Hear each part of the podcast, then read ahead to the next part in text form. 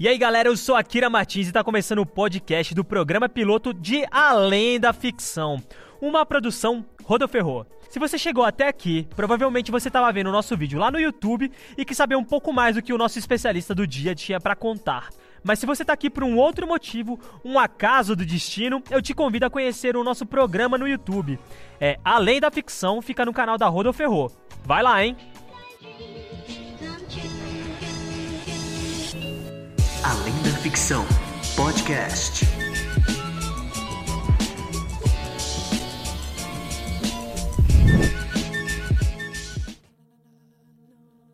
Com oito indicações ao Oscar, A Chegada foi um dos filmes de ficção científica mais comentados da última década. Nele, aliens chegam ao nosso planeta e, ao invés da batida fórmula de invasão extraterrestre, o filme traz um novo desafio: como se comunicar com eles? Mas será que as teorias linguísticas mostradas no filme são fiéis à realidade? Nós chamamos um especialista para conversar com a gente sobre isso e cuidado, pois esse podcast contém spoilers. Então é isso, pessoal. A gente está aqui com o nosso especialista da vez, Adam Cunha. Ele é especialista em linguística, mas enfim, eu vou deixar ele se apresentar aqui e falar um pouco sobre ele. Uhum. Tudo bom, Legal, Adam? pessoal. Obrigado pelo convite, né? Então, como ele mencionou, eu sou linguista pela Universidade de São Paulo. Eu atualmente trabalho, né, uh, tanto no meu campo profissional quanto no meu campo de estudos, com bilinguismo.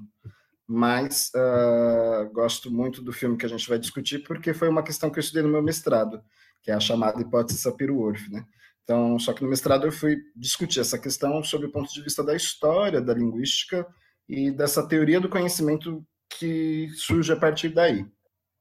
Então, esse é um pouquinho da minha trajetória.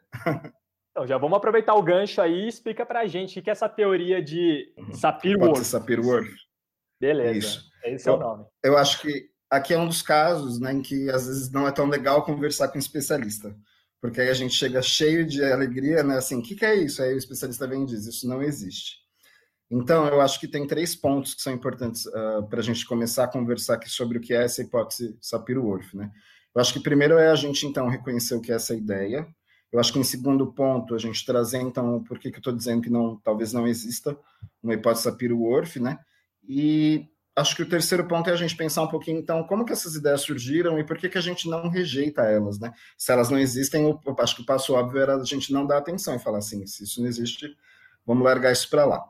Mas eu acho que isso tem muito a ver com a natureza do fazer científico, que é um fazer que é mais calmo, que é um fazer que tem um pouquinho mais de tempo, ele tem um pouquinho mais de reflexão. Então, o que, que, seria essa ideia? Né? Eu, embora não goste do rótulo hipótese Sapir-Whorf, fiz um mestrado sobre isso, sobre esse tema. No meu mestrado eu fui trabalhar com, eu comecei a chamar essa hipótese mais de hipótese do relativismo linguístico ou hipótese da relatividade linguística, né? Porque, já antecipando um pouquinho o segundo ponto, nem esse pesquisador norte-americano chamado Edward Sapir, nem o Benjamin Worth, eles nunca escreveram nenhum texto juntos. Eles nunca agruparam esse rótulos de ideias, né, e tiveram uma formulação explícita que eles reconhecessem como deles. Mas então, uhum. o que foram essas ideias que aí ao longo do século XX a gente começou então a agrupar sob esse nome a hipótese Sapir-Whorf? A ideia é muito simples. A ideia é de que a língua ela pode influenciar ou determinar a realidade de alguma maneira. E aí eu acho que isso vai abrir para um campo de ideias e um campo de perguntas, né? A questão é que no fazer científico a gente vai ter que sempre ter muito cuidado com cada palavra que a gente utiliza, qual conceito está por detrás, né? E eu acho que quando essa definição ela vem muito rápida, e se você puser no Google o que é uma hipótese Sapir-Whorf, ou você for procurar às vezes até livros da área, você vai ler essa definição, a ideia de que a língua ela influencia ou determina a realidade. Só que aqui a gente não está nem problematizando o que é língua e muito menos problematizando o que é realidade a gente está trazendo essa definição nua e crua, e aí isso te aponta para uma série de, de lugares, né? Uhum. Eu acho que quando a gente pensa sobre a língua, Kira, é muito importante que a gente observe que ela, ela não é só um meio que eu utilizo para transmitir ideias. A língua, acima de tudo, ela é um instrumento de interação entre pessoas. E ela, quando ela, como esse instrumento que ela é, ela é bastante complexa. Ela pode ser segmentada em diferentes mecanismos, em diferentes é, atributos, funções, e aí para cada uma delas eu vou precisar de muito rigor científico para descrever como elas funcionam e como elas operam, né? Então, por exemplo, eu poderia discutir a língua aí do ponto de vista dos sons, das palavras, das sentenças, como que essas línguas funcionam nos discursos que a gente usa, como que a gente aprende, como que a gente perde uma língua, como que a gente se comporta como falante, como que a gente se comporta como ouvinte. Veja, nesse momento estou falando um pouco mais que você. Então, eu poderia, como linguista, observar quais são as suas interações, quais são as suas contribuições para esse texto que a gente, de algum modo, está construindo juntos, né? E acho que tem uma outra questão também, a questão de que a gente ouve o que a gente quer, muito mais do que o que as pessoas estão dizendo. Então, a gente linguista vai se debater sobre todo esse tipo de questão. Do ponto de vista, se eu for olhar para o que é realidade, eu também vou entender que essa realidade é extremamente complexa, né? Uh, eu acho que a gente tem às vezes uma discussão e essas discussões elas acabam sendo muito mais filosóficas do que científicas, né? De como que a gente percebe essa realidade. Então, se eu for olhar para a realidade, eu vou ter que fazer uma primeira decisão. Existe uma realidade concreta que todo mundo atinge da mesma maneira? Se não existe essa realidade, ela é modificada de que maneira? Né? Se ela existe, por que, que ela não é modificada? Se ela não existe, ela é modificada de que maneira? Enfim. E uma terceira questão que eu poderia me perguntar é: a língua, ela afeta a minha percepção da realidade? Eu acho que a gente aqui não vai conseguir resolver essas questões, mas eu acho que a gente vai precisar ter um primeiro acordo. A de que, quando eu olho para a realidade, é muito diferente eu falar dessa realidade supostamente concreta e eu vou ter que concordar que existe uma realidade social. Existe um mundo que é construído por meio da língua, né? Então aí a gente vai ter uma série de comportamentos, a gente vai ter uma série de, de questões que a gente poderia chamar de universo simbólico da língua. É interessante parar para pensar que esse universo simbólico ele não é ele não funcione talvez da mesma maneira em todas as sociedades, porque ele é muito particular, né? É, a gente pode parar para pensar, por exemplo, como a gente concebe as cores branco e cor negra, a cor preta, desculpe. Então, a gente usa preto para funerais, né, para ocasiões é, talvez mais fúnebres, mas a gente pode usar também esse preto para um casamento, que é uma ocasião extremamente festiva. E aí eu posso usar o branco, por exemplo, no ano novo, mas a noiva ela tem que se casar de branco. Então, veja, essas questões das cores, elas pouco importam do ponto de vista real, vamos dizer assim, né, dessa realidade concreta. Porque aqui a gente está subvertendo essas realidades usando elas em contextos específicos. De certo modo, isso surge por meio da língua, né? Então, acho que a gente volta a abordar isso ali um pouquinho mais para frente. Entendi. Acho que esse era meu primeiro ponto. O segundo ponto que eu acho que é importante a gente conversar, então, é aquilo que eu já antecipei. A gente não tem uma, uma hipótese Sapir-Whorf, no filme apare, aparece, né? essa hipótese com todas as letras lá. Então ela fala, isso se chama hipótese Sapir-Whorf, e eles definem essa uma hipótese então que a língua ela molda, ela determina a realidade. Esses são os termos que eles usam no, filme. Calma aí, eu não tinha entendido essa parte. Então quer dizer que a hipótese de Sapir-Whorf na verdade não existe. Eu, eu, é, esses caras, agora que eu entendi o que você disse. Então quer dizer que aí, eles nunca essa hipótese na verdade ela é, ela é completamente ficção. Ela não é completamente ficção, mas ela nunca foi formulada por eles. Para eu, se eu for estritamente, se eu for estritamente científico, é, eu não posso te dizer que ela não existe, porque se ela não existisse, a gente não estaria nem discutindo ela aqui. Então, ela existe. O problema aqui, né? Então, de novo, se a gente vai fazer ciência, a gente vai ter que olhar, então, como que eu construo esse problema. E do ponto de vista científico, eu vou ter que, então, me posicionar com relação a, pelos caras nunca terem afirmado isso, escrito isso, isso não é uma ideia deles, e aí a gente vai ter toda a discussão acadêmica. Eu acho que esse é um grande exemplo do que a gente chama de circularidade em ciências. Né? E aí, para a gente conseguir responder essa questão, eu fui olhar, então, como que é essa história. Eu e outros pesquisadores que a gente se interessou, talvez, que tenha caído nesse debate por meio desse rótulo hipótese Sapir-Whorf. Hum. Então, quando a gente vai analisar o surgimento, né, e o meu trabalho chama emergência da hipótese, porque eu quis então entender. Minha pergunta era muito simples: como que o Sapir foi parar no meio dessa história, se ele nunca escreveu esse texto, né? Então, o que, que a gente tem? A gente tem que o Sapir, ele foi um linguista, é...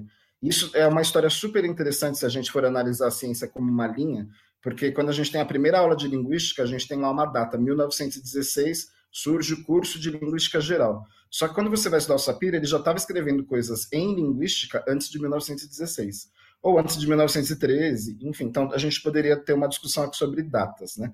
é interessante olhar a história porque a história ela ajuda a gente a, a, a, desmistificar um pouquinho desses debates como eles chegam agora na contemporaneidade, vamos dizer assim. Mas é fato então que nunca nem o Sapir nem o Worf é, escreveram nenhum texto sobre isso.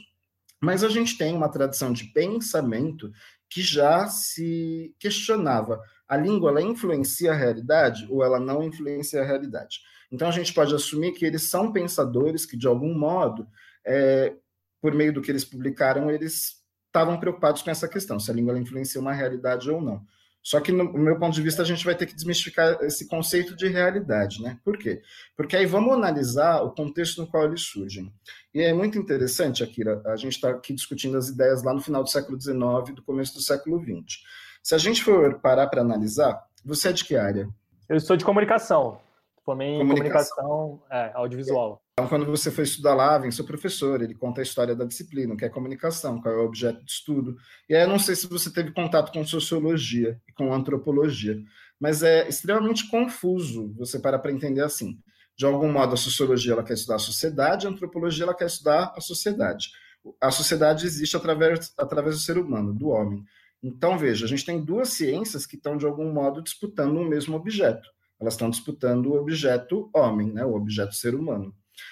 Qual que é o contexto que elas surgem, então? Aí, para ser muito rápido, a sociologia ela quer estudar as sociedades de cultura e a antropologia quer estudar as sociedades dos povos chamados primitivos. Então, de certo modo, você cria uma ciência que estuda a minha sociedade, o eu, aqui, homem industrializado, e uma ciência que estuda o homem primitivo, esse outro, que é sempre místico. Aqui, acho que a gente pode começar a casar um pouquinho da ideia de por que se chama uma linguista para estudar ETs. O Sapir, de algum modo, ele estava nesse universo parecido. Aí, veja, eu não estou chamando nenhum povo indígena de ET. Essa, esse movimento não é por aí. Mas o que eu estou dizendo é que, num primeiro momento, a antropologia vai estar muito mais aberta a estudar a diversidade dos grupos humanos do que talvez a sociologia. Hoje, 2020, a gente vai ver que essas ciências elas se cruzam muito mais. Mas lá no tempo do Sapir não era muito assim. Então, quando a gente queria tirar um diploma, como eu tirei para ser professor de português, naquela época as pessoas elas procuravam um curso de filologia. A filologia ela estaria estudando as línguas que são línguas de cultura, como o português. Línguas de cultura seriam línguas que têm literatura escrita, então português, uhum. o francês, essas que, que, sei lá, as pessoas vão perguntar: ah, você estuda uma língua? Se você me pergunta assim, ah, você estuda uma língua? Se eu te falasse, ah, eu estudo uh, tucano, que é uma língua indígena brasileira. Daí você vai me perguntar para quê? É a segunda pergunta que as pessoas fazem quando você estuda uma língua muito diferente, né? Então, a gente tinha os filólogos estudando línguas e literaturas. Hoje no Brasil a gente tem ainda essa ideia no curso de letras. Veja, a língua ela começa através da fala, mas se você quer ser especialista nela, você vai estudar as letras, não os sons. Então você tem algumas ideias aí por detrás. E uh, e os antropólogos eles estão mais abertos a essa diversidade, e aí eles começam a ter interesse por línguas desses povos, e aí então eles vão estudar essas línguas não pelo viés da filologia, mas pelo viés de uma ciência, um rótulo que já tinha na Alemanha, provavelmente no século anterior, no século XVIII, que se chamava linguística. Então você tem uma história também do surgimento da linguística. O Sapir, ele nunca, ele, embora tenha se formado primeiro como filólogo, ele vai entrar para a história como linguista e antropólogo. E aí, então, esse é o caldeirão intelectual que eles estão lá discutindo. Então, o que, que seria esse problema de circularidade em ciências? Por eles serem, é, veja, não tinha um manual de linguística na época, quando ele era professor. Então, por eles estarem nesse momento que a linguística está se consolidando como ciência e disputando esse objeto língua com a filologia, então eles vão ter que olhar mais para esse tipo de questão, de como é a língua dos outros povos. E aí eles pertencem a um grupo que é reconhecido como, depois é rotulado como os boasianos, né? Isso remete a Franz Boas, que foi um dos pensadores. Para não me estender muito nesse ponto, eu acho que a, a, se a gente vai realmente estudar esses pensadores, a gente vai ver que eles estão muito mais preocupados em mostrar o que os, os povos indígenas, esses outros povos, têm em comum conosco, a dimensão humana deles, e desmistificar um pouquinho essa ideia do exótico, né? A gente vai ter, aqui eu podia te dar como exemplo, tem um linguista chamado Otto Jespersen. E aí ele faz, e aí não, não é uma questão da gente julgar ele ou não, mas ele faz uma, ele faz uma afirmação do tipo: o havaiano é uma língua que tem muitas vogais. Por essa língua ter muitas vogais, essa língua é um pouco infantilizada, talvez até um pouco feminina. Ela não é uma língua tão masculina. Então, onde que eu quero chegar? Nesse momento, a ciência ainda está confundindo um pouco o que é o universo simbólico e o que é o universo real da, da, que a gente vive, vamos dizer assim? E aí, nesse sentido, esses pesquisadores eles vão ter a preocupação de dizer, olha, não é bem por aí. Então, na verdade, assim, quando a gente vai olhar o que é raça, raça é um conceito histórico. Cada sociedade ela tem um, um agrupamento social. É, elas se agrupam socialmente de um modo específico, elas têm uma história que é particular. Então, para eles, em termos de método, o que deveria o cientista fazer é: eu vou estudar esses métodos, descrever as características culturais, linguísticas desses povos, comparar, e aí, com base nessa comparação, eu vou chegando ao que é comum para todo mundo. Então, eles não queriam provar o que era necessariamente diferente, mas eles queriam provar que, como essas diferenças, no final, de algum modo, chegam em, em, em pontos uh, comuns, vamos dizer assim. E aí é estranho, né? Porque, poxa, se eles queriam provar o que a gente tem de igual, né? Como é que eles vão parar num debate de se a língua é, molda a realidade ou não? Uh, aí eu acho que é a parte da gente entender o terceiro ponto dessa discussão, que é o porquê que a gente não descarta essa, essas ideias, né? Bom, se a gente for parar para pensar sobre a ciência em outros domínios, vamos pensar na geologia e na geografia. Quando você vai estudar, por exemplo, a geologia, eu acredito que é um estudo, talvez, dessa, vamos dizer assim, da Terra, sem o impacto do homem. Né? A gente começa a pensar numa geografia a partir do momento que eu trago o homem para essa discussão. E aí eu estava pensando num exemplo, talvez se algum geólogo é, assistir isso aqui ele puder me corrigir, ótimo, mas eu pensei no exemplo do ouro. Vamos pensar o que é o ouro do ponto de vista da Terra, do ponto de vista como elemento químico? Então, talvez o ouro ele seja igual ao ferro, ele seja só mais um dos elementos que a gente tem ali. Não tem nada de especial no ouro em princípio, né? não é talvez o elemento mais importante para o funcionamento da Terra. Mas para nós humanos, a gente construiu um conceito que é chamado valor. Aí é uma outra discussão, por exemplo, a gente gosta do valor do ouro pelas aplicações práticas que ele tem, porque ele é um metal mais maleável, porque ele não corrói. Tem a questão dele ser um, um, um mineral escasso, né? então isso também aumenta o valor. Mas o ponto é que quando você ganha uma coisa de ouro da sua família, você não para para pensar nessas questões. Você gosta do ouro porque o ouro é valorizado. A gente pode pensar em universos mais complexos, talvez. Mas o ponto, o exemplo central é você tem o ouro, ele constitui uma realidade física, mas você tem uma outra caracterização e maneira como você observa esse ouro quando você traz isso para a nossa sociedade. Tudo bem? Vamos pensar, por exemplo, no debate sobre animais. A gente pode parar para pensar que há uma lei né, que protege os animais de maus tratos. E até quando estava me preparando aqui para a nossa conversa, eu até fui ler o quão ampla é a redação dessa lei. Então, a lei ela proíbe a gente maltratar os animais. Mas acho que tem duas questões aqui. Se eu mato um cachorro, meu vizinho pode me denunciar. Mas provavelmente se eu matar uma vaca para comer, eu não vou ser denunciado. E a gente aí pode ter o debate das ideias assim: devo comer carne, não devo comer carne, isso é bastante polêmico. Talvez um pouco mais aceito entre as pessoas é se eu matar uma barata.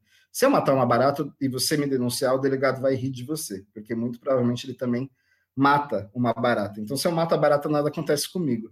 Então, quando a gente vem aqui reconhecer língua, eu vou entender que tem alguns animais que eu reconheço que possuem mais direitos, talvez como os cachorros, os gatos, animais de estimação, alguns animais para os quais eu vou reservar outras naturezas de direitos e animais para os quais para os quais eu vou renegar todos os tipos de direito, vamos dizer assim, né? Então, acima de tudo, eu tenho a questão de que a barata, ela acho que é o animal mais polêmico, talvez de ela ela gera nojo nas pessoas, né? Se eu penso assim numa barata passando aqui atrás agora, você ia parar talvez meu raciocínio e me avisar. É... então, o ponto é que você entender a descrição da realidade não quer dizer que isso, por exemplo, uh, vá afetar a maneira como você percebe ela, eu acho que o ponto que eles queriam trazer para a discussão é muito isso assim. A gente não está lá no momento em que a língua surgiu, a gente não está lá atrás, a gente está aqui nesse hoje e agora.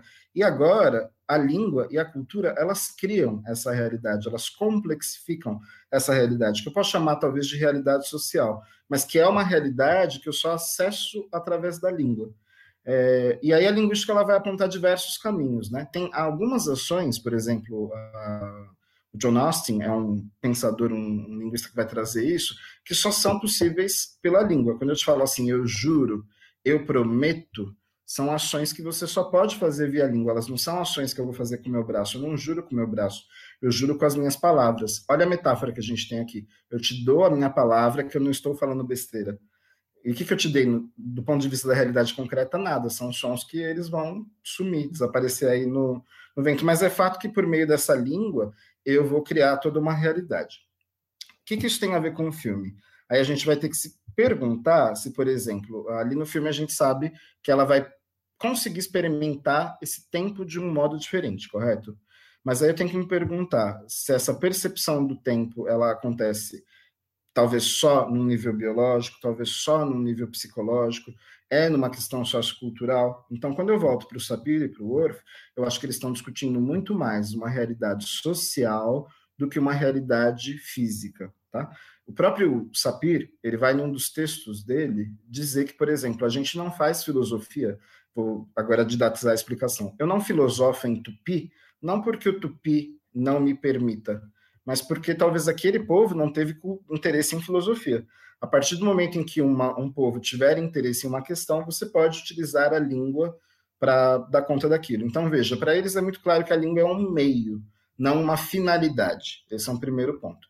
Segundo ponto, aí você vai observar as palavras de Worth, eu acho que talvez o Worth vai ficar ele vai ficar muito famoso, talvez com um segundo mito que a gente tem na linguística. Esse mito também, de algum modo, ele é, é uma coisa que a gente escuta nos cursos de linguística, quando se quer falar sobre as diversidades das línguas do mundo, muitas vezes as pessoas é, elas dão um exemplo de que na língua esquimó você tem muitas palavras para neve. Não sei se você já ouviu falar disso. Sim. Ao mesmo, então veja como essa resposta é sempre ambígua, porque eu tenho que observar a realidade como ela é, mas eu também tenho que observar como a língua cria, cria essas novas realidades sociais. Primeiro ponto, a gente não deveria falar em esquimó, porque esquimó na língua deles quer dizer comedor de carne crua. Então, se a gente for se referir de uma maneira mais respeitosa, a gente vai chamá-los de inuits, que são a palavra que eles têm para povo. Né? Então, nessa língua inuit, aí vem um, um outro ponto aqui da linguística para a gente, aqui, trabalhar com o conceito de palavra é muito difícil. Palavra é um conceito mais intuitivo do que um conceito científico. E aí, o problema não é quantas palavras existe para neve em Inuit. A questão é como eles codificam palavras. E aí você vai ver que tem línguas que vão fazer uso, por exemplo, em português eu marco plural com S. Eu poderia usar uma palavra específica, falar muita gente ao invés de muitas pessoas né? Você vai ter a mesma ideia. E aí tem línguas que às vezes elas vão uma que é só uma palavra, às vezes é uma frase toda. Então a gente não opera com palavra como um conceito científico, a gente usa às vezes lexema, unidade lexical. E aí esse debate foi um pouquinho assim, uma coisa que os próprios boasianos já tinham alertado. Quando você vai trabalhar com uma outra língua, de uma outra cultura, você não pode trazer as categorias da sua língua materna, vamos dizer assim, para aquelas categorias. É, a primeira parte que eu entendi é, ela não existe, isso que eu fico, na verdade eu fiquei na dúvida, ela não existe exatamente uhum. é, na vida real, ela foi colocada no filme e isso trouxe uma discussão depois. Ou essa teoria já tinha sido juntada pelo meio científico antes, as duas teorias de uhum. cada um, e existia uma discussão sobre a real união entre as duas ideias. Eu acho que a questão principal é assim: você tem um debate sobre se a língua influencia a realidade ou não. Esse é um ponto que existe. O que não existe é uma uma tese que esses dois pesquisadores, Sapir e Worf, tenham formulado juntos para debater esse tipo de questão específica. Aí agora, no final, o que eu estou te explicando um pouquinho é o porquê que o Worf cai nisso. Ele cai nisso porque palavra não é um conceito bom. Vou te dar um outro exemplo. Quando os povos, é, quando os europeus chegaram aqui nas Américas, você já estudou latim? Mais ou menos, sim. então você sabe que latim tem declinações e tem casos. Então tem o caso nominativo, tem o caso acusativo, tem o caso genitivo. E aí cada caso é marcado por uma forma final de plural, ele tem marcas, correto? Quando os europeus chegaram aqui, muitas vezes eles iam descrever as, as línguas daqui, e aí eles colocavam caso nominativo, aí colocava a palavra caso acusativo, colocava a palavra da mesma maneira. Caso genitivo, colocava a palavra da mesma maneira. Por quê? Porque eles essas línguas não marcam caso. Eles tentavam utilizar a estrutura que eles tinham no latim. latinas para falar de uma outra língua que tinha uma outra estrutura uhum. que, que, não necessariamente uma coisa encaixava na outra. Exatamente. Entendi. E aí, talvez onde o Worf tenha escorregado um pouquinho foi isso. Eu acho que o debate dele acaba indo muito assim, para se perder nessa discussão. Na verdade, não é que, os, que o Inuit tem muitas palavras para neve, mas na verdade quem leu ali acabou confundindo o que era palavra para eles. No final do dia, eles vão ter tantas palavras quanto a gente.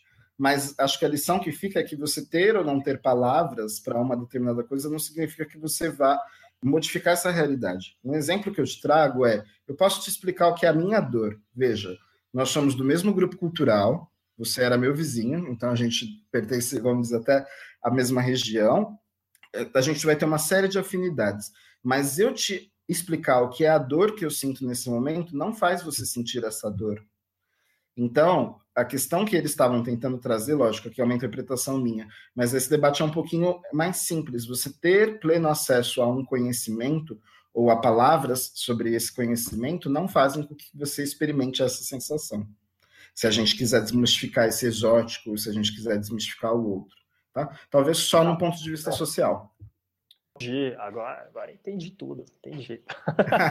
então tá, vou até é um debate complicado, pergunta. né? Nossa, super. A segunda, a próxima pergunta que a gente tem, que durante o filme tem uma grande revelação, que é graças a ela ter entendido a linguagem dos alienígenas, ela ganha a habilidade de experimentar o, termo, o tempo de forma não linear, que é o que a gente vê lá na hora, que são os flash, que a gente achava que eram flashbacks, na verdade são cenas do futuro dela.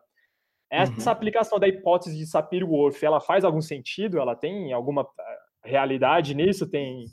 Ou não. E aí, de novo, a gente acha que vai ter que voltar a atenção para o que é realidade, né? E o que seria aí o fazer científico. Dentro, como cientista, como eu concebo, e aí vamos concordar, eu posso usar assim uma, um termo hipótese Sapir-Whorf, como eu concebo essa hipótese Sapir-Whorf, a gente não tem uma aplicação da hipótese, tá? Por quê? Porque o que você tem no filme é a seguinte pergunta: aprender uma língua me leva a modificar todo o meu pensamento? Aí a gente volta àquela resposta ambígua, sim e não, tá? Eu acho que tem um ponto interessante aqui do filme, que acho que é uma das coisas que eu gosto bastante, que é a maior parte dos filmes de ETs, eles vão sempre ter o ET de um ponto de vista muito superior e o ET como muito malvado, né? Talvez isso se relacione muito com essa é, com o que a gente vê aqui que sobreviveu da história, né, da colonização. Então os índios chegaram aparentemente eles receberam as pessoas com boa vontade e acabaram sendo dizimados. Né? brinco aqui com isso, acho que é uma leitura bastante é, muito rápida, né, de todos os acontecimentos que estavam por ali. Mas se você vai fazer ciência, você vai começar a problematizar. Mas acho assim, o primeiro ponto é que esses ETs não eram malvados, eles estavam fazendo um exercício de diplomacia, né? E aí, tudo bem, a gente caiu numa outra realidade, que também é construída por meio da língua. Mas veja, quando a gente quer discutir coerência narrativa, a gente vai ter que discutir verossimilhança. Isso já é relativamente bem aceito lá desde Aristóteles. Então, lá dos primórdios. Por quê? Porque a realidade é uma outra coisa. Então, acho que assim, dentro da verossimilhança dessa trama, faz sentido. Eles eram ETs diplomatas que tinham acesso a esse conhecimento e que queriam dar para a gente um presente, tá? Por que, que eu digo? Porque do ponto de vista da realidade, eu teria que saber se a capacidade biológica dela poderia abarcar essa questão, né? Porque se a gente for olhar só para a questão linguística, a resposta mais rápida é que não que ela não conseguiria isso. Vamos para um exemplo rápido. Inglês não marca gênero gramatical nas palavras, né? Português marca feminino e masculino. Alemão marca feminino, masculino e neutro. Você ter acesso a esse conceito de gênero não faz você ficar mais atento às questões de gênero. Esse é um primeiro ponto. Para quem discute gênero, a gente sabe que gênero gramatical e gênero sexual, gênero social, não tem nada a ver. Porque se tivesse a ver, né, não, o gênero gramatical ele não tem a ver com uma questão de reprodução, ou sei lá, como outras pessoas vão pensar essa questão. É fato que, por exemplo, a mesa e o chão não tem nenhuma relação sexual. Esses gêneros eles são arbitrários, eles foram sendo é, atribuídos no universo da língua. Mas veja, isso é extremamente difícil para uma pessoa que fala inglês aprender. Quando a gente que usa gênero vai estudar alemão, é extremamente difícil aprender os gêneros deles e isso não gera nenhuma é, alteração na minha cognição, alteração na minha percepção. Então, eu volto lá para você no exemplo da dor. Quando eu te conto como é a minha dor, eu posso te dar esse relato mais detalhado possível, fazendo uso da mesma língua, você ainda não é levado a sentir a dor. Tá?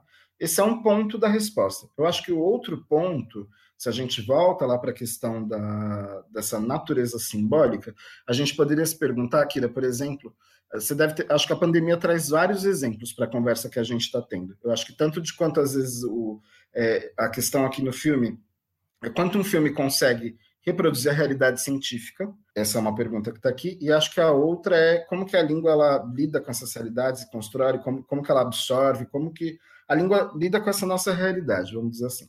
E aí um, um debate recente é, que eu vi eram as pessoas perguntando se a gente realmente deveria usar a palavra lockdown você já acompanhou alguma coisa sobre isso? Não, mas eu Porque... tenho uma outra para falar depois. É, mas por que não usar lockdown? Porque a gente já tem a palavra confinamento em português. Então, em princípio, a gente estaria né, é, mais uma vez abrindo mão dos nossos valores nacionais aí para com relação às potências e os impérios estrangeiros. Então essa poderia ser uma explicação, uma explicação aí de natureza histórico-social.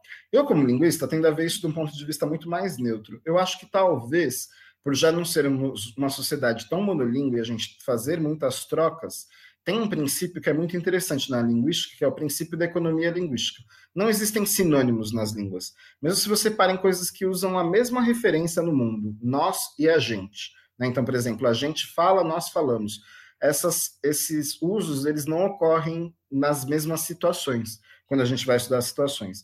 Então, para mim, a gente acabou incorporando esse lockdown no português porque lockdown parece que tem esse traço assim, de ser imposto, de ser uma coisa de governo. E confinamento pode ser uma coisa mais neutra. Pode ser que a gente tenha acesso a isso por meio da televisão, das séries, enfim. São uma série de debates, mas não acho que tenha muito a ver com essa dimensão simbólica de, de você simplesmente só se abaixar ali para o que é que vem do outro, né? Porque muitas vezes vem essa, ah, o brasileiro gosta de palavra porque admira outra cultura. Eu acho que isso acontece naturalmente nas línguas, tá?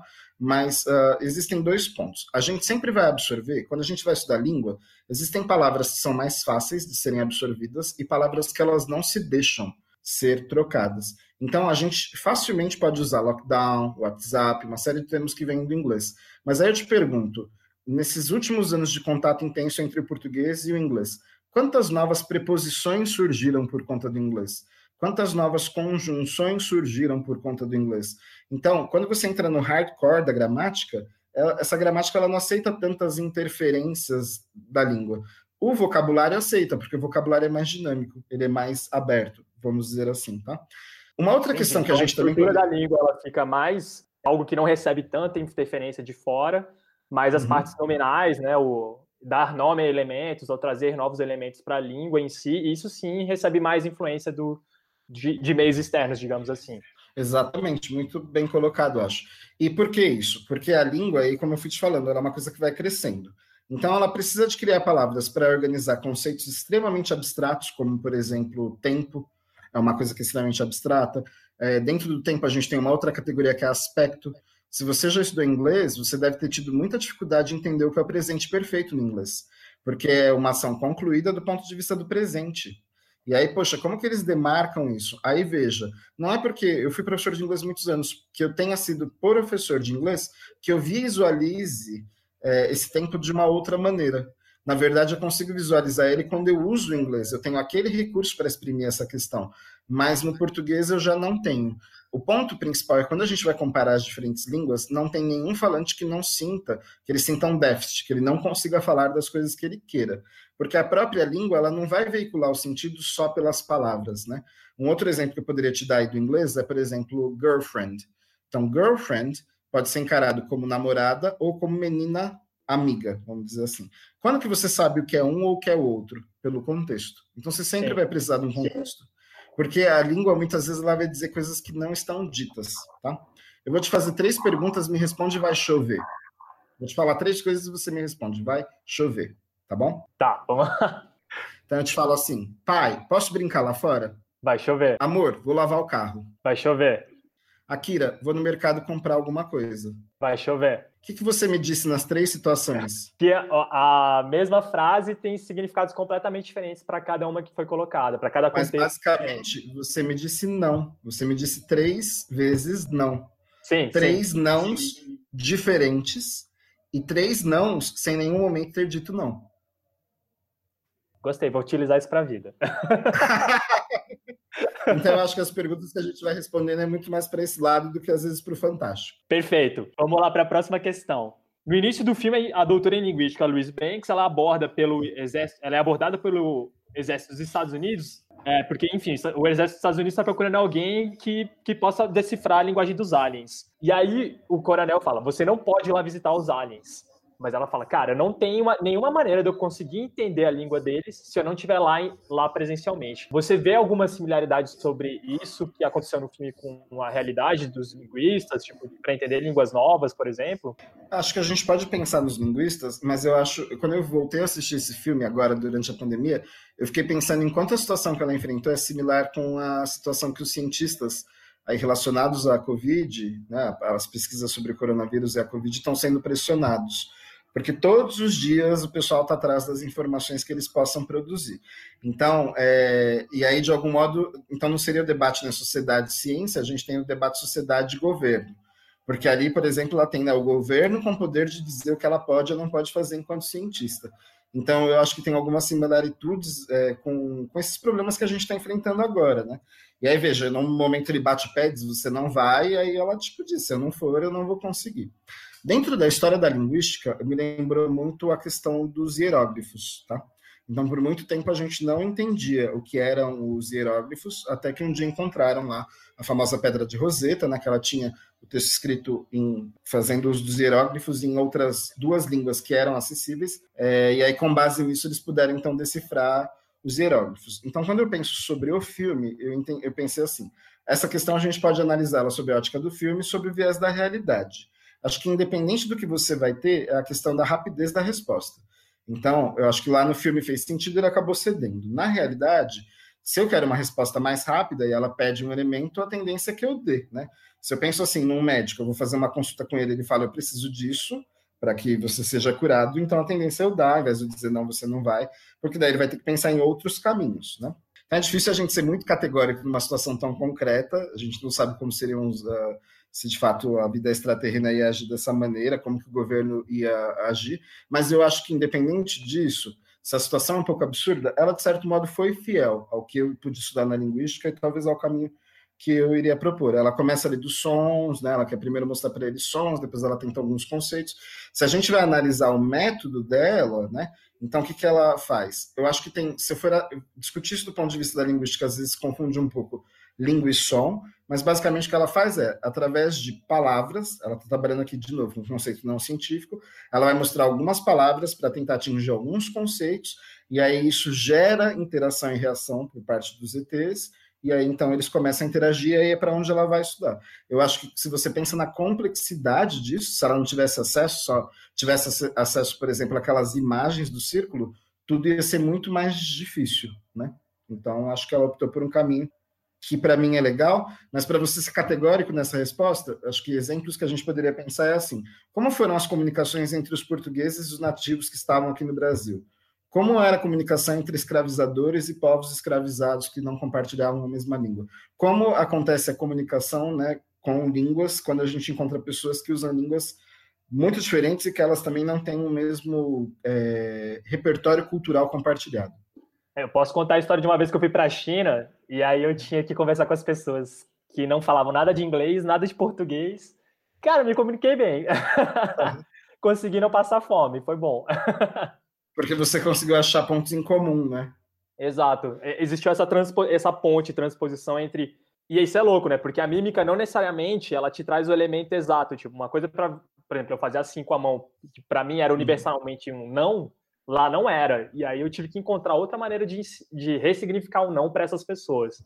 E, e, aí você tem que achar os elementos para fazer isso, né? E eu acho que no filme ela dá um exemplo, né? Se a gente volta à questão lá da hipótese peruano, que é parecido com o tipo de questão que a gente discute nela, mas ela mesma fala assim: isso aqui é mentira. Você se lembra a história que ela conta sobre o canguru?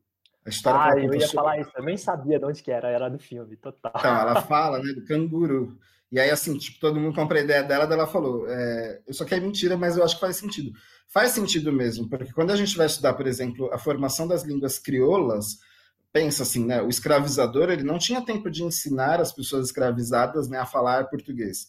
Era, tipo, ali, no, naquele processo horrível, né, que foi como eles lidavam com essas pessoas. Elas iam, então, assim, de repente, de um berro, ela entendia uma outra coisa, e aí as pessoas que estavam ali escravizadas concordavam que talvez aquele era o caminho a ser seguido. Então, língua ela é interação e é acordos. Quando você diz assim, consegui me virar na China, é com base no que você fez, a outra pessoa reagiu e vocês concordaram que aquilo era um caminho. Um ponto de perigo que é criado no filme, já não. Lá, quando eles usam a palavra arma, na verdade, arma pode ser ferramenta, pode ser instrumento.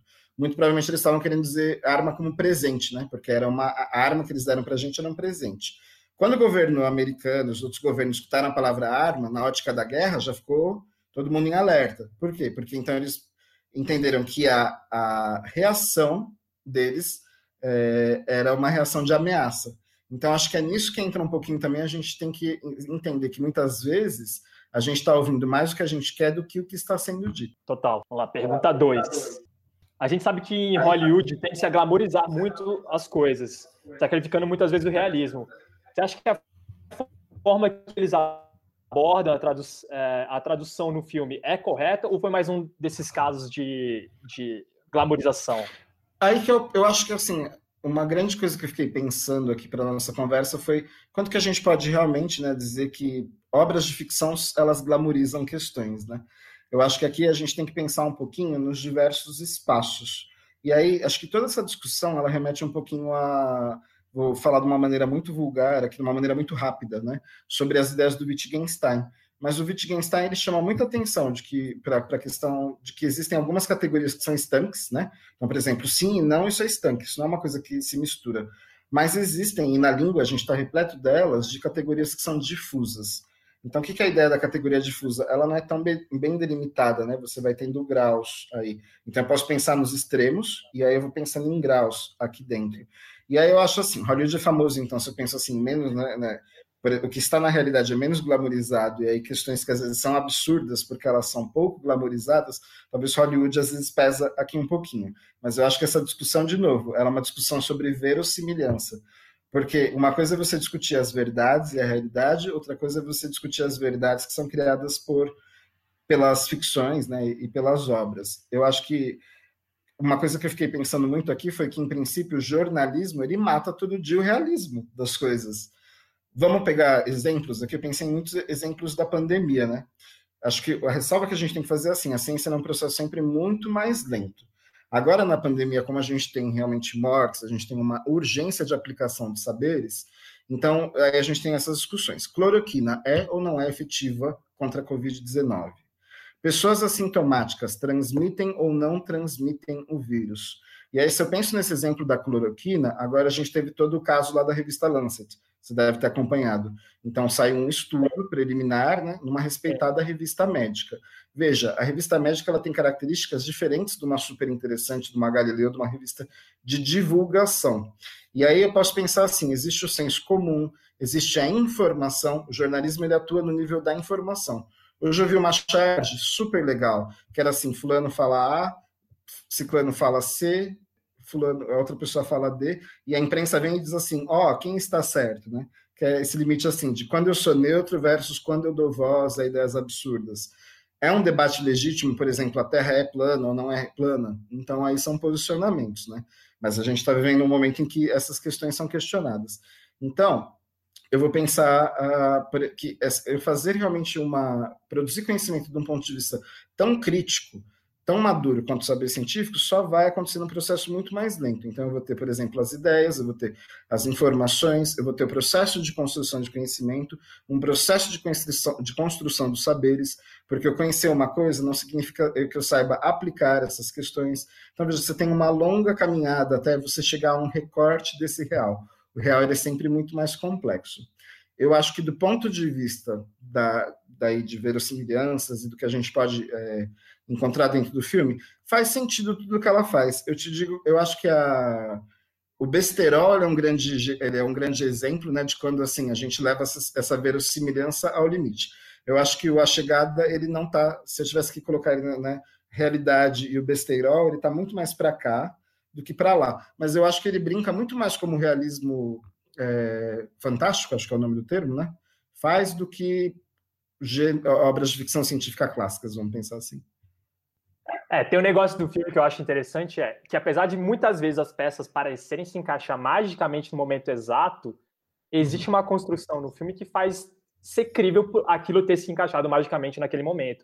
Que é uhum. diferente uhum. de outros vários filmes que tentam ser realistas americanos e que, uhum. cara, aquele negócio aparece muito do nada em um momento que, que não tem por que ter surgido ali, né? Eu acho que nesse filme eles conseguiram, de certa forma, trabalhar isso bem. E aí acho que a ressalva aqui que eu queria fazer é essa. A gente pode discutir, por exemplo, se os filmes eles conseguem ou não conseguem criar essa realidade. Mas eu não consigo, por exemplo, fora do gênero documentário, a meu ver, tá? Eu sou pouquíssimo especialista nisso.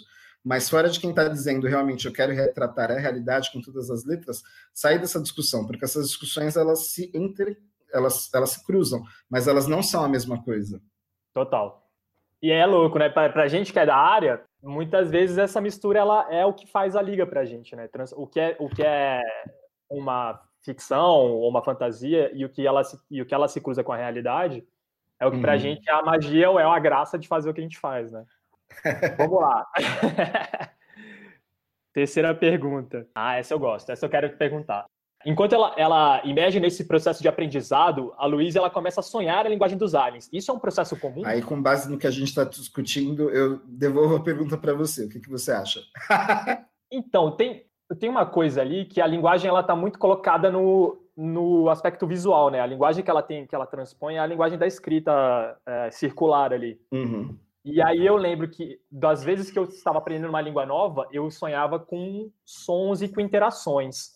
Eu não uhum. sonhava com a linguagem escrita, mas aí eu não sei se é uma característica minha, que eu sou uma pessoa muito da linguagem é, e, e, de contação de história é, auditiva, assim, de escutar as histórias uhum. das pessoas, ao invés de escrever ou ler uma história.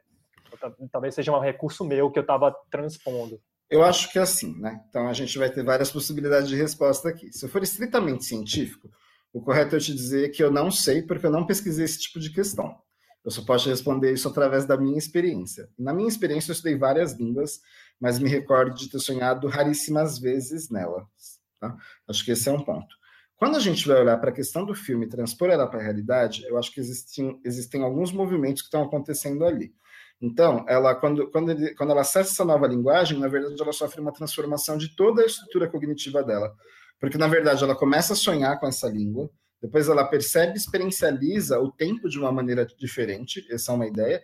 Mas acho que a terceira ideia que também ficou um pouco, ela ficou um pouco escondida, mas ela está ali, é que ela não só acessa essas ideias, mas ela consegue manipular.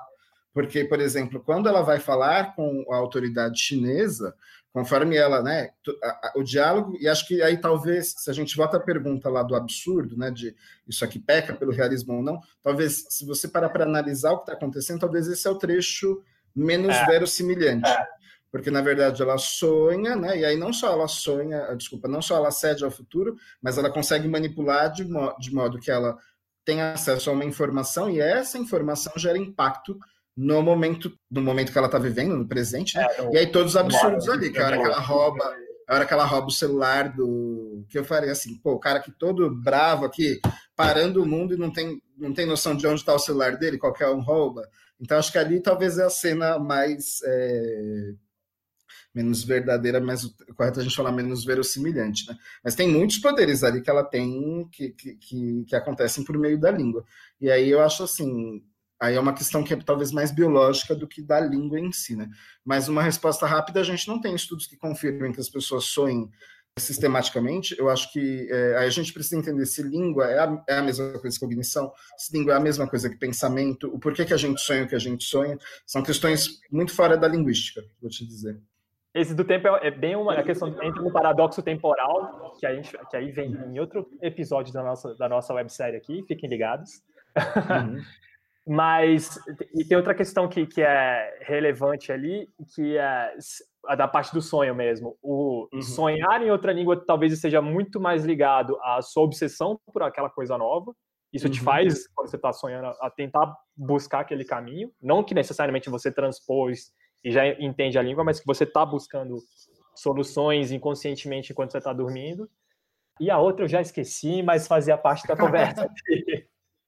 Mas eu acho que tudo que a gente está conversando, se eu junto toda essa discussão lá com, a, com o nosso ponto de partida, que é a hipótese Sapir-Whorf, a gente vai, e aí por isso eu também levei a minha carreira para o bilinguismo, a gente vai ter que sempre pensar em situações onde a gente tem línguas é, interagindo umas com as outras.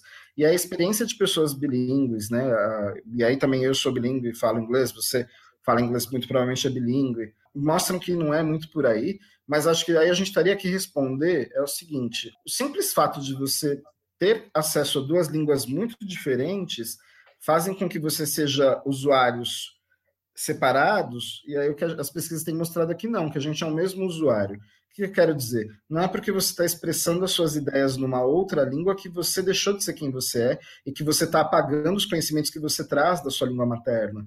Então, na verdade, assim, nós quando usamos uma outra língua, a gente vem com todo um conhecimento de mundo, porque, de novo, a língua é um meio, não uma finalidade. Se a gente leva todas essas, essas hipóteses ao extremo, o exercício da tradução ele é sempre impossível. E aí, do ponto de vista aqui do que a gente está discutindo, que também fica em aberto no filme é se como ela tem acesso à experiência desse tempo através da língua, como que ela ensina outras pessoas a fazer isso, porque do que eu entendi lá, o ET, ele, ele solta lá, né, o, o signo linguístico dele, vamos dizer assim, e aí ela entende isso e com base nisso ela começa a interagir com eles. Então, sim, são hipóteses muito afastadas do que a gente experimenta aqui na realidade. Na realidade mundana que nós vivemos aqui como seres humanos, é a gente consegue traduzir tudo de todas as línguas, né? Quando se diz assim, você já deve ter ouvido falar, saudade é uma palavra que só existe no português. Não é bem assim. A questão, aí a gente volta lá para o exemplo das neve, da neve, né? Como que você fala eu sinto saudades em inglês?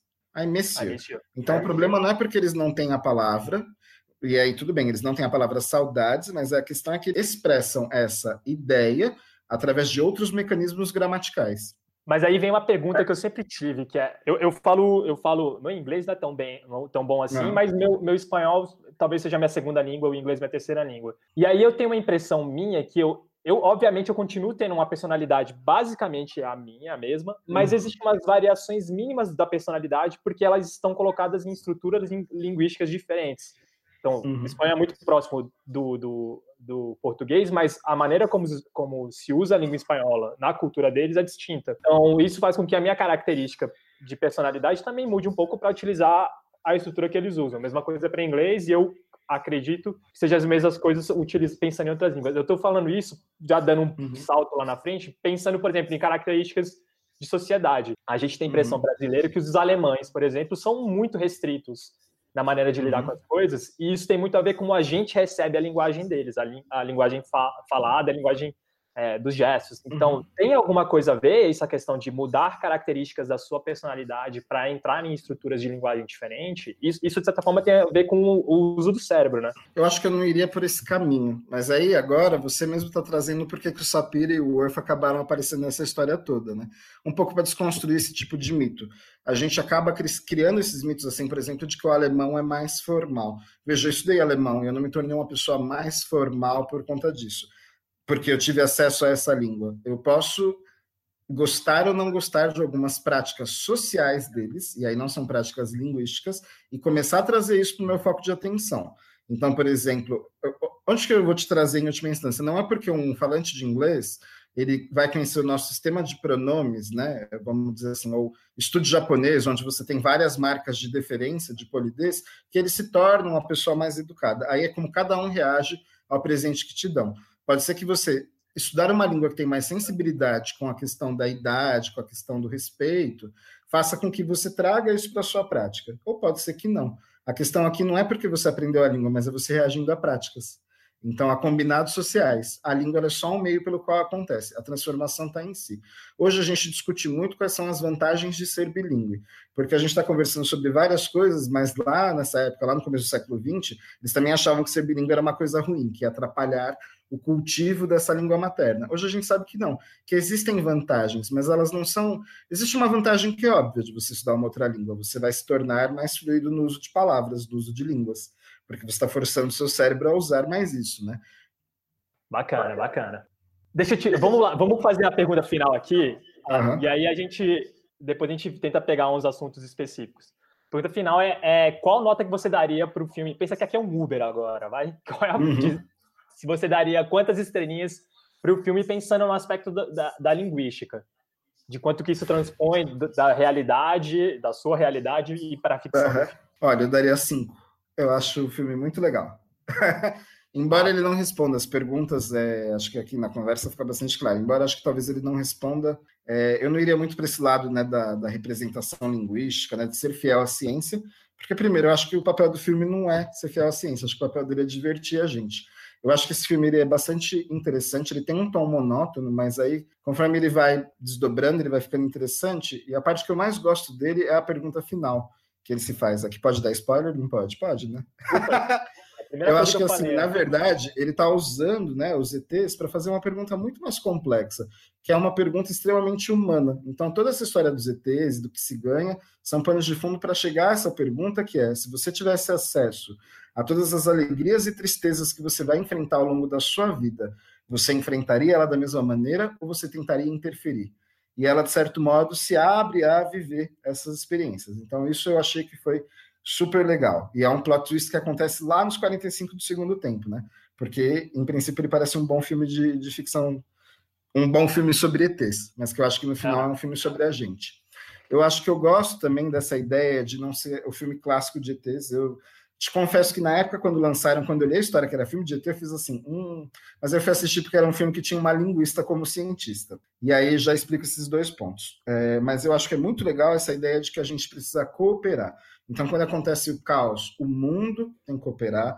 Ali só não acontece algo pior, porque o mundo, em algum momento, ele decide cooperar. Né? Então, acho que no momento que a gente vê tantos nacionalismos e a gente discutindo assim, modelos de criação de barreiras, né, a gente tem que se voltar para a nossa dimensão enquanto espécie, enquanto sociedade, e isso que nos faz aí ser felizes que é compartilhar. E aí ele traz uma coisa mais legal ainda, que não é ET destruidor, mas esse que vem também compartilhar, que vem fazer a diplomacia. Então ali para mim tem dois valores que salientam, né? A importância da cooperação e da intercooperação e a, e a importância da diplomacia.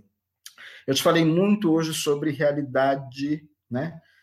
É, essa realidade, vamos dizer assim, concreta e uma realidade social. E aí, óbvio, eu adoro esse filme, né? Vou dizer, eu amo esse filme, porque ele é um filme que tem uma linguista como cientista, ele tem uma linguista como protagonista. E se eu caso esses dois pontos, eu não vou deixar de ser linguista de ser cientista, porque tem, existe um filme que fala sobre isso, porque eu estou sendo perguntado sobre isso, não é por aí o caminho. Mas quando eu penso nessa realidade social, então, assim, acho que até o filme acaba falhando um pouquinho nesse ponto, porque ela tem lá uma discussão com o marido, né? Ela fala para a filha dela: ciência, você vai procurar o seu pai. Então, de algum modo, tem essa tensão, né? Que, que acho que é onipresente, às vezes, na. Quando a gente tem um modelo que valoriza tanto as ciências naturais ou as ciências biológicas, a gente aqui das humanidades acaba ficando um pouco mais para lá, mas é importante dizer que em outros momentos históricos nós já fomos o grande modelo, né? De... Então, assim, prestígio é uma questão diferente da realidade, mas aí a palavra aqui é prestígio. Eu acho que o filme traz à luz. Eu não conhecia linguística antes de entrar na faculdade, então eu fico pensando assim, para gerações futuras assistir um filme em que uma linguista está atuando, que ela está agindo como cientista, então onde que eu caio? Na questão da representação. Representatividade importa nesse universo social. Talvez do ponto de vista das realidades concretas, não, mas do ponto de vista das realidades sociais, quando eu vejo um governo ameaçando, por exemplo, corte de verbas nas humanidades, de algum modo ele está dizendo, vocês não são importantes, vocês não são cientistas. Então, acho que a partir do momento que Hollywood faz isso, né, você, então, eles têm a capacidade, sim, de, de estigmatizar ou de tirar estigma sobre questões. Então, acho que a partir do momento que eles trazem uma cientista das humanidades para resolver, para salvar o mundo, é um novo tipo de heroína, é um novo tipo de cientista. Então, isso é a coisa que faz eu mais gostar do filme. Adam, queria te agradecer imensamente por esse primeiro. Imagina. Não sei se você sabe, mas hoje é a primeira vez que eu tô fazendo esse. esse é o nosso piloto. Te agradeço pela disponibilidade aí, estar tá com a gente. Cara, obrigado mesmo. Espero que a gente continue aí em Aproveito contato. vocês para agradecer o convite. Acho que é sempre. Se você me perguntar o porquê eu gostei da chegada, eu falei, porque eles trouxeram um linguista. Acho que aqui, como linguista, eu posso contar para você aquilo, é que a maior parte das vezes que as pessoas vão falar sobre línguas, eles não chamam linguistas ou não chamam especialistas de letras eles acabam chamando um engenheiro, um médico, eu vejo na TV, né? Então, acho que é muito legal a iniciativa de vocês de terem convidado um especialista da área de linguística para conversar sobre isso. Então, acho que eu, aí sim, falei em nome dos meus colegas, né? Obrigado pela participação. Tá e certo, espero que a gente mantenha contato, foi uma conversa muito gostosa. Valeu, Adam. Obrigado, hein? Obrigado. Tchau, tchau. Boa tarde. Valeu, tchau, tchau. Estamos chegando ao fim do nosso programa piloto do podcast Além da Ficção. Espero que vocês tenham gostado, hein? Se vocês tiverem sugestões, vocês podem mandar um comentário no nosso canal no YouTube e a gente está sempre lá aberto para escutar mais histórias de vocês. Tá certo? Então a gente fica por aqui e até a próxima.